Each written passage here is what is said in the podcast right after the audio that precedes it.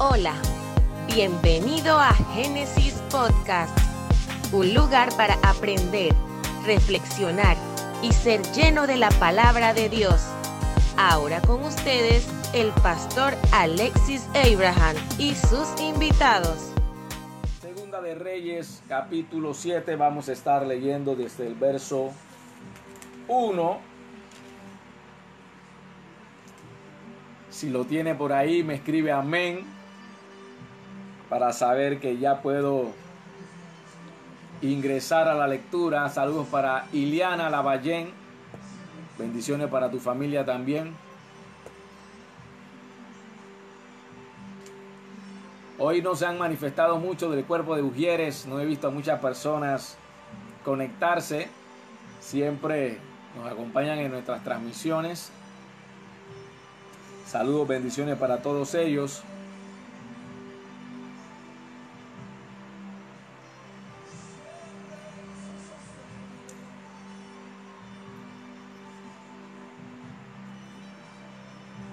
Leemos la palabra de Dios de la siguiente manera.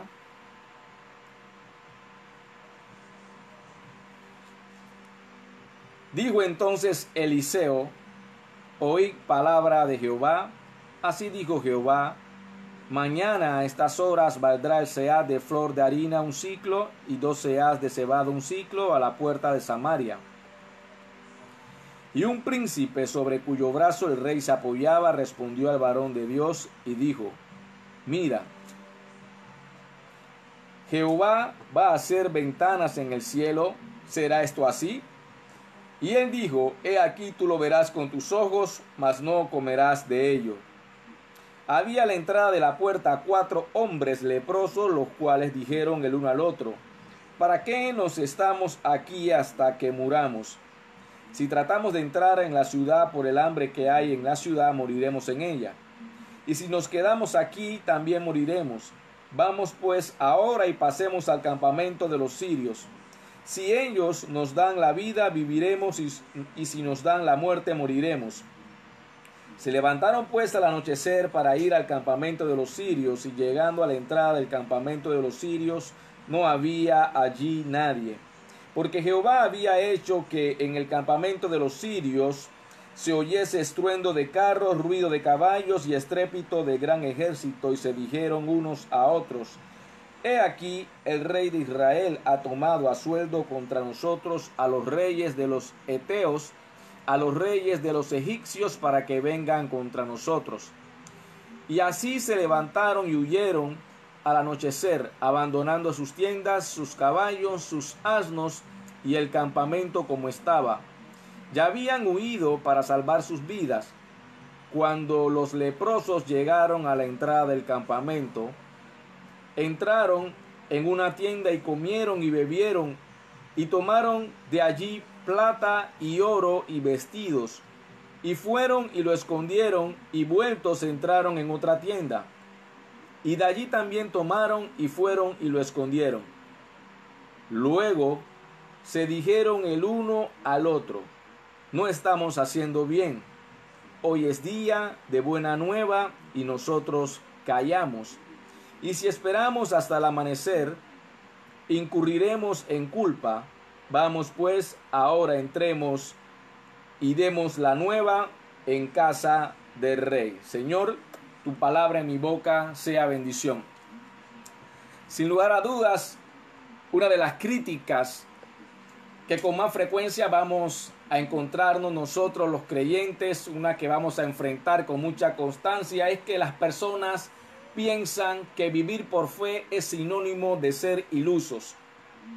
Hay otros que son más osados y nos llaman ignorantes, porque para ellos las cosas que creemos, ya sea de manera teórica o científica, no tienen probabilidad. Para ellos creemos en cosas contrarias a la lógica, cosas contrarias al sentido común. En otras palabras, para ellos nosotros no somos otra cosa que gente loca, gente enajenada mental. Por esto el apóstol Pablo escribió en Primera de Corintios 1:18, porque la palabra de la cruz es locura a los que se pierden, pero a nosotros lo que creemos es poder de Dios. Porque mientras el mundo está a la expectativa de evidencias, está a la expectativa, está demandante de señales, nosotros estamos a la expectativa de una palabra de Dios. El verdadero creyente siempre debe estar expectante a recibir una palabra que salga de la boca de Dios. Por el cual debo decir que el principal problema que tenemos en este sentido es que hoy día la gente ya no da crédito a las palabras de Dios. La gente ya no le da crédito a la palabra en general. ¿Por qué?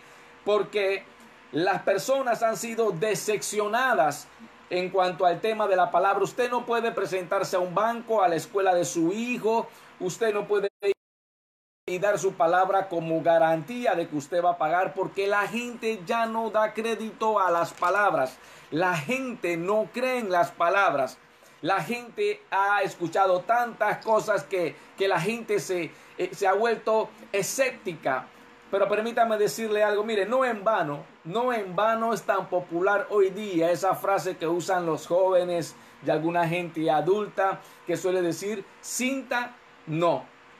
La gente no quiere oír palabras.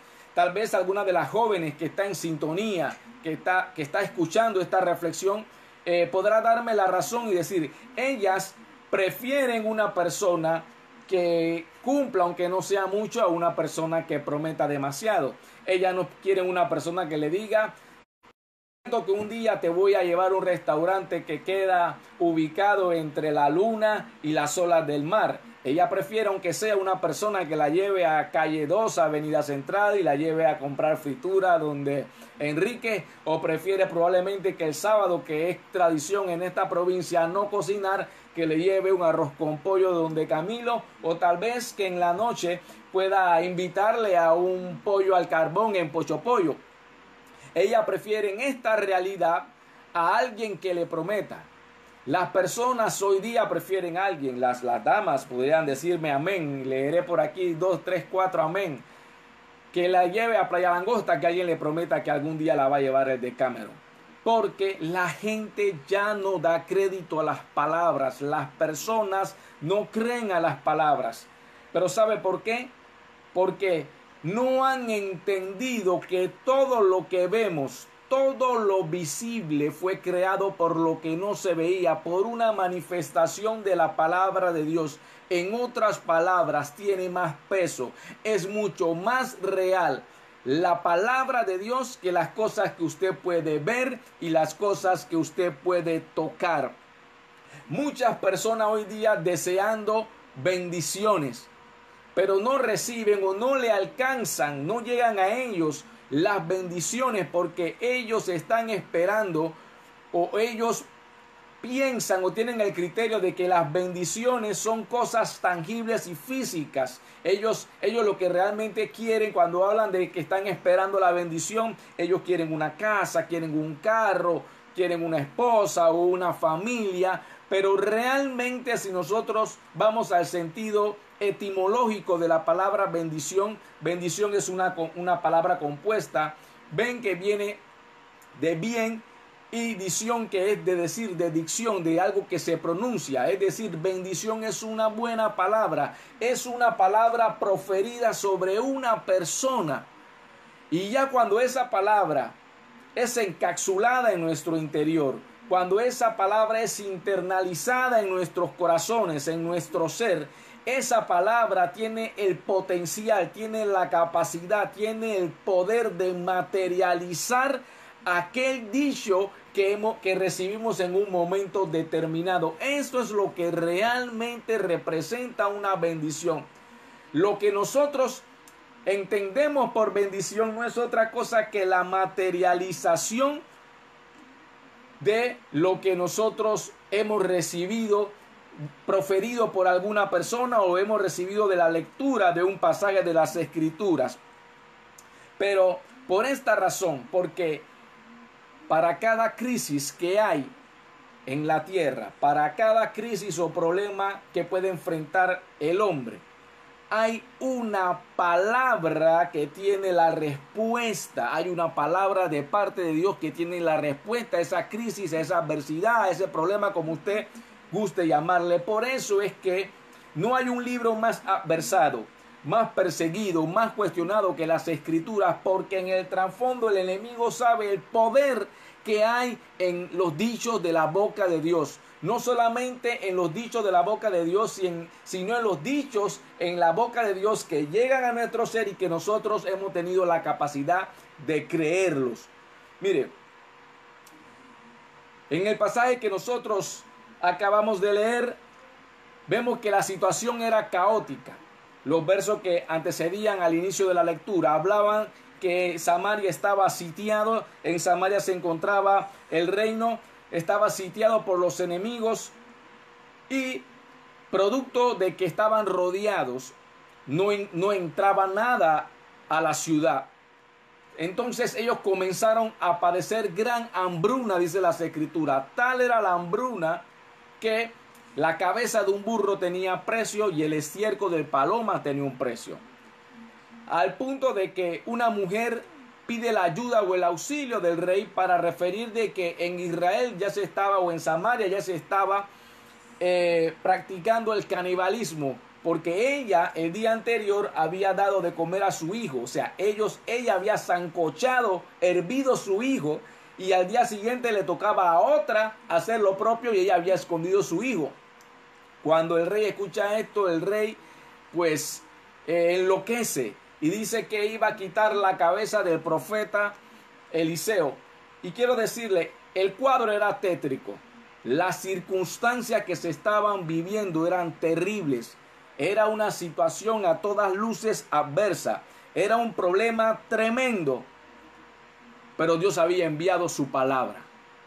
Y cuando Dios envía su palabra, nosotros tenemos dos alternativas. O creer a lo que Dios ha dicho o creer a la circunstancia que estamos viviendo. La palabra que Dios había dado era que mañana, es decir, al día siguiente, por poner un ejemplo para, para contextualizar lo que decía, decía, 30 plátanos costarán un real y una libra de punta de palomilla, no sé, la carne mejor que haya, filete, lo que sea, costará tres centavos. Uno de los príncipes dice, uno que era importante en el reino, uno sobre el cual se apoyaba el rey al oír la palabra del profeta, dice, ni aunque se abrieran los cielos, esto puede ser así. Porque quiero decirte algo, creer a los dichos de Dios no es algo que tenga que ver con mi condición o mi posición, es algo, es una actitud que debe venir de mi corazón. No siempre las respuestas van a venir de los mandatarios, de los gobernantes, de los ministros. Es más, si lo traspolamos al ámbito espiritual, no necesariamente vendrán de los líderes, simplemente de alguien que tenga un oído sensible a lo que Dios está hablando, a lo que Dios está diciendo. Y en ese momento Dios había enviado la palabra y nosotros nos corresponde entender que para llevar salvación, para producir un cambio, no podemos sucumbir ante las circunstancias. Las circunstancias están para hacernos retroceder, están para intimidarnos, están para desesperarnos. Escuchaba una estadística sobre la cantidad de gente que durante esta pandemia se ha suicidado gente que rehusó luchar, prefirió rendirse. Hace algunos días atrás, no recuerdo exactamente cuándo estábamos hablando y decíamos respecto a esto de que el enemigo no puede vencernos. El enemigo no puede vencernos porque Cristo lo derrotó. Pero usted puede rendirse y es lo que no se quiere. La adversidad, las circunstancias, los problemas tienden a hacer que la gente muchas veces se rinda que la gente ya no quiera luchar más, que piense que, que no hay mérito en esto, pero quiero decirte, es hora de darle crédito a la palabra de Dios.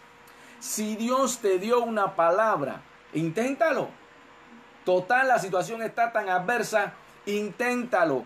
Mire, cuando usted esté en cualquier situación, la que sea, y usted ha recibido una palabra de Dios, Dele crédito a la palabra de Dios porque Dios es veraz y todo hombre mentiroso. Jeremías 1.12 dice algo muy puntual y dice que Dios está alerta a su palabra para ponerla por obra. Dice que la palabra de Dios nunca regresa a él vacía.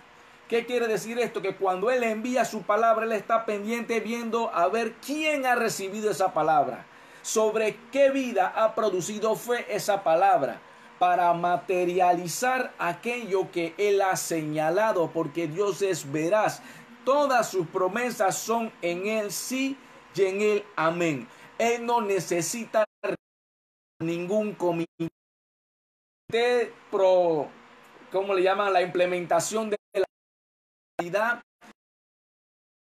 un gabinete para ver si es factible. Él no necesita la opinión de del mundo, ya sea el nuevo orden, el viejo orden. Él no necesita hacer reunión. Lo que Dios determina es precisamente lo que va. Y si Dios ha dicho algo, caminemos en pos de lo que Dios ha dicho. Es la única forma de ver la respuesta de Dios, aunque parezca contrario a la lógica, aunque parezca contrario a la razón. La gente estaba en una hambruna terrible y que el profeta dijera que al día siguiente iban a haber tantas ofertas, tanto baratillo, era algo que la gente no pudo creer, pero no pudieron creerlo las mentes naturales. Pero cuando hay alguien, hay un corazón que crea los dichos de Dios, está próximo a ver un, milagro de Dios. Para recibir un milagro de Dios, lo único que tú necesitas es estar ante un problema que no pueda ser resuelto por ningún hombre o que tú no tengas mecanismos humanos para resolverlo. Es todo lo que tú necesitas. Es un Dios que hace milagros. Dios no tiene favoritos. Sus planes son con todos aquellos que creen su palabra. Usted puede ser quien sea, si crea la palabra de Dios, Dios va a honrar siempre su palabra. Mire que en el caso que nos habían cuatro hombres leprosos a la puerta de la ciudad. porque ellos estaban en las afueras de la ciudad? Porque los leprosos eran considerados gente inmunda. La ley mosaica, las leyes ceremoniales eran muy estrictas y tener contacto con una una leprosa los hacía inmundo y les privaba de poder participar de las ceremonias en el templo. Así que con frecuencia a la gente leprosa se le obligaba a llevar unas campanas para que cuando se estuvieran cerca la gente escuchara la campana y pudieran alejarse para no tener ningún tipo de contacto.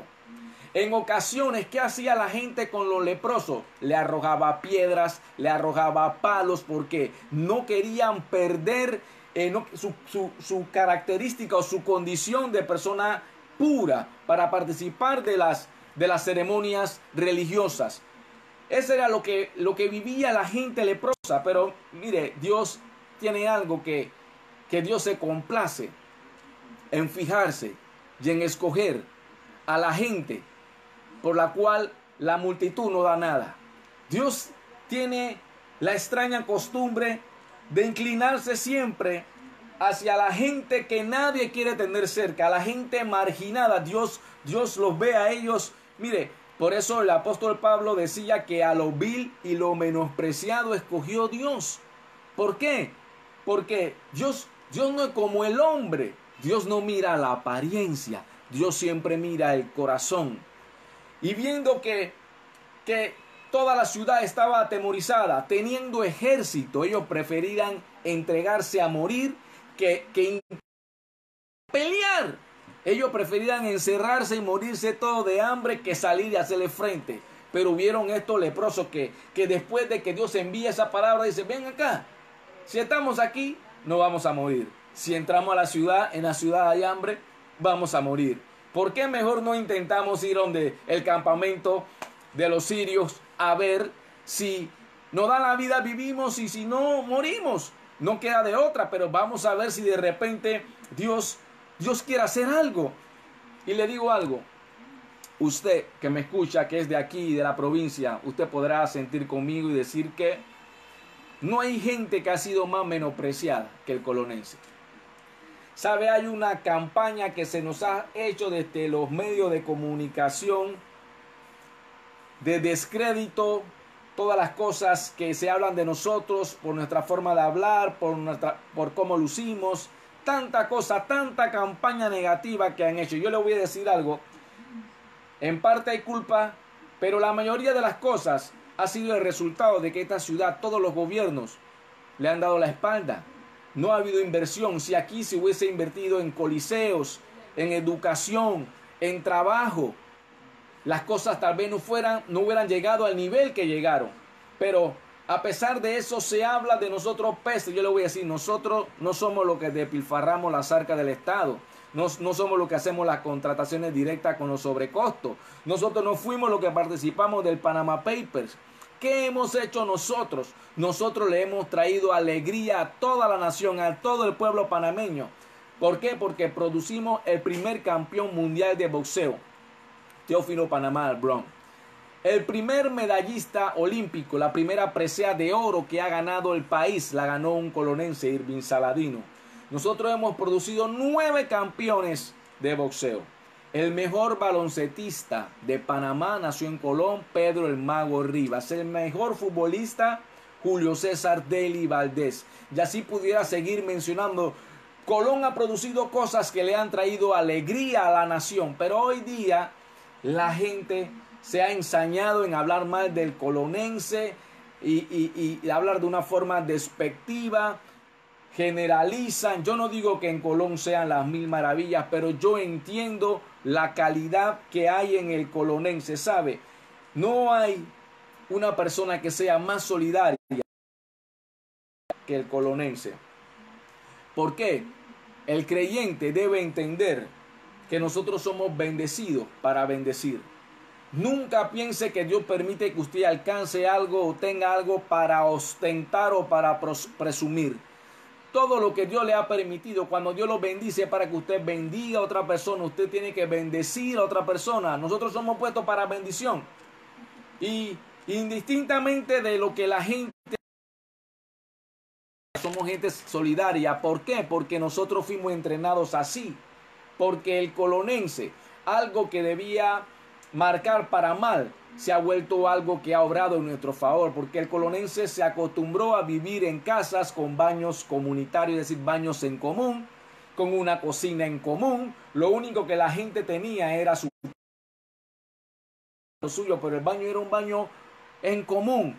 La gente en Colón ha sido tan solidaria que la gente en Colón es una persona desprendida. Mire, yo tuve una experiencia, un amigo, muy amigo mío, me invitó fuimos a su casa, estuvimos en su casa. Yo llegué a la ciudad de Panamá y no comí porque pensé, si voy a la casa y me ofrece comida, se va a sentir mal de que no coma. Y cuando llegué a la casa, yo vi que él sirvió la comida, me ofreció un vaso de Coca-Cola y me dijo, con tu permiso, y comenzó a comer. En una casa, toma la comida. Donde usted va, le van a ofrecer un plato domingo, usted no puede eh, rechazar esa comida, porque el colonense es así, empático, el colonense es solidario y Dios se agrada de esas cosas. Mire, esa es la naturaleza del colonense. Y nosotros tenemos que entender de la misma forma, mire, eh, estos leprosos era, eran gente rechazada.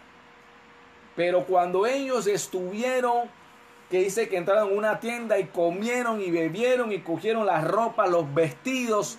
Y cuando van a otra tienda uno dice, ven acá, no está bien lo que estamos haciendo. No es correcto.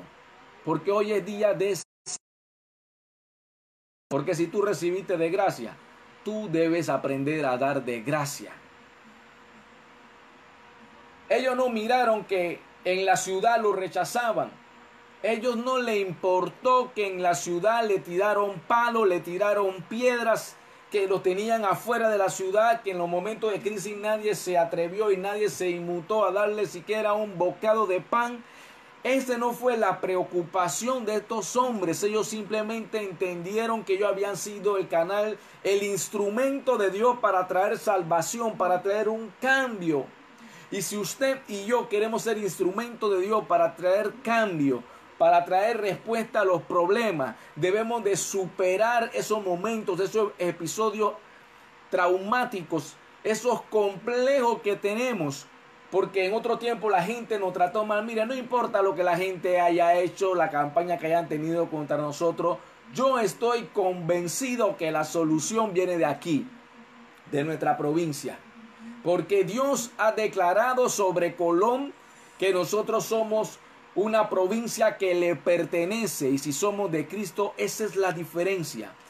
Que Dios tiene un pueblo aquí que le ama y le busca y es necesario que entendamos porque vamos a tener que ir allá donde esa gente que nos menospreció, donde esa gente que nos rechazó y no a restregarle nuestra victoria, sino a llevarle solución. Y sabe, yo puedo pensar que cuando ellos se determinaron en ir, cuando ellos fueron aproximándose a la ciudad, no sé si todavía tenían sus campanas, no sé si la gente pudo reconocer su voz, no sé si dijeron se tratan de los leprosos, tal vez la gente ya estaba preparada con los palos, con las piedras para herirlos, pero ellos estuvieron determinados a ir. Cuando usted quiere ser utilizado por Dios, tiene que tomar una determinación. Porque hay gente que le va a rechazar. Hay gente que no le vas a agradar. Pero, pero tú tienes que entender que hay una responsabilidad sobre ti. Hay una carga. Dios puso una carga en el corazón de ese leproso que habló y dice, no está bien lo que estamos haciendo. Muchas veces cuando vemos gente que nos ha hecho mal, ir en una dirección equivocada, lo que estamos esperando es que se estrelle. No solamente lo estamos esperando, sino inclusive lo deseamos. Pero ese no es la aptitud. Mire, Dios, si hay algo que yo he aprendido en Dios, es que Dios se complace en callar bocas. Mucha gente de, por la que nadie daba nada y de repente ven cómo Dios revierte toda esa situación. Ya eso es suficiente. Pero le voy a decir, la gente, usted sabe por qué la gente a veces no se interesa en, en el mensaje que tenemos para transmitir porque la gente no ha visto que realmente lo que nosotros estamos hablando no ha funcionado a nosotros. Tal vez cuando iban los leprosos acercándose, ellos iban con los palos y las piedras, pero de repente vieron algo distinto.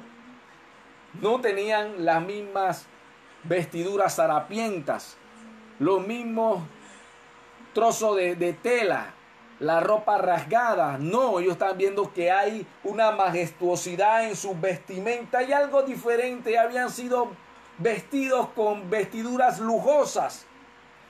Y esto hace que llame la atención. Ellos quieren saber porque de dónde estos consiguieron esa vestimenta. Y de esa forma ellos pueden transmitirle las buenas nuevas. Mire, la gente va a querer lo que tú predicas cuando ellos vean que a ti te funciona. Por eso es la importancia no solamente de hablar la Biblia, sino de vivirla. Con tu estilo de vida tú hablas más alto que con tus palabras. Tiene que haber una diferencia en ti. La gente tiene que, ver ese cambio que Dios ha hecho en ti. Un cambio genuino. Mira, Dios le agrada la verdad en lo íntimo. Él se goza con la gente que es sincera. Usted sea usted, no aparente algo que usted no es. Permítele a Dios ser Dios y cambiar en usted todas aquellas cosas que hay en usted que no son agradables a Él.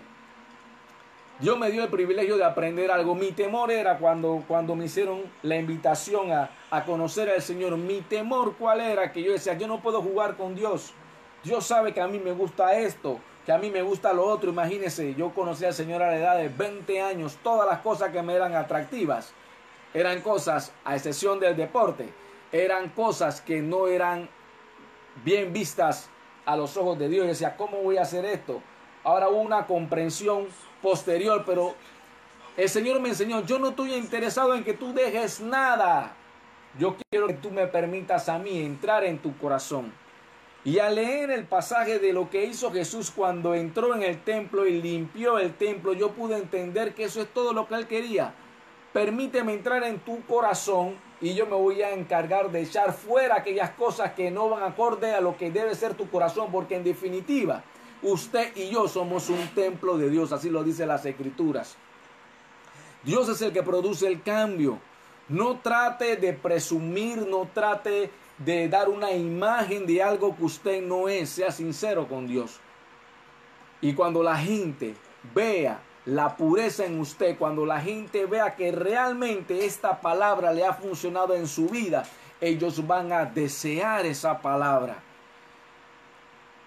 Y Dios trajo una gran victoria. Dios trajo una gran bendición. Dios acabó en un día con la hambruna que tenía un tiempo, que tenía al pueblo sumido en la desesperanza, en la desesperación, en el canibalismo y quién sabe en cuántas otras cosas más. ¿Qué utilizó?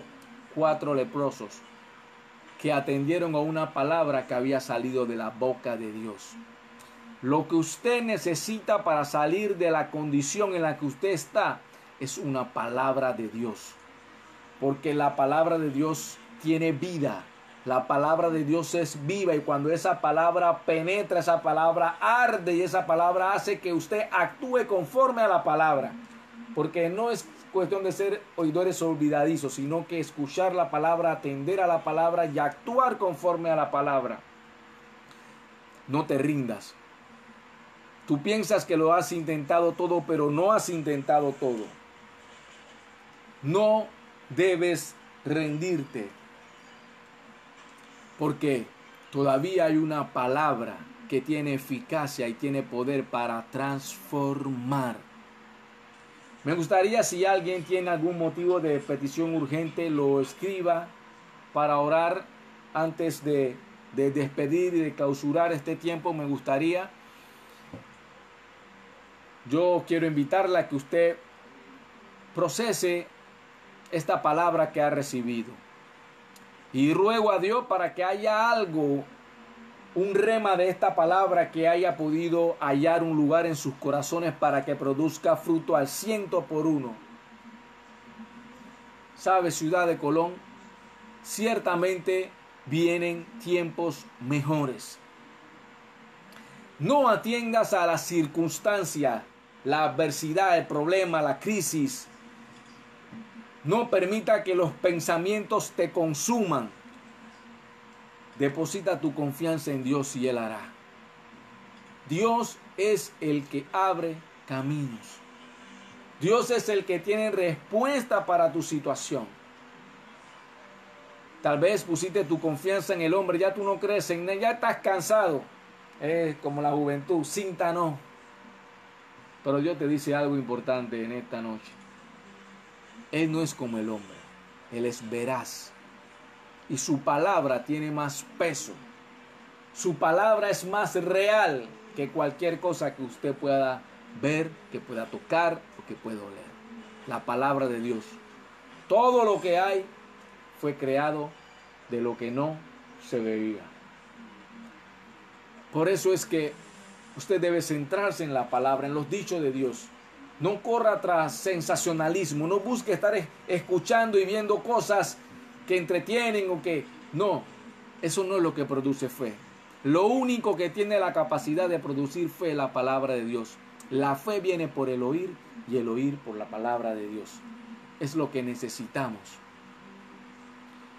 Quisiera elevar una oración en favor de todas las personas que, que han estado en sintonía, que han estado pendientes, han escuchado esta palabra, Padre.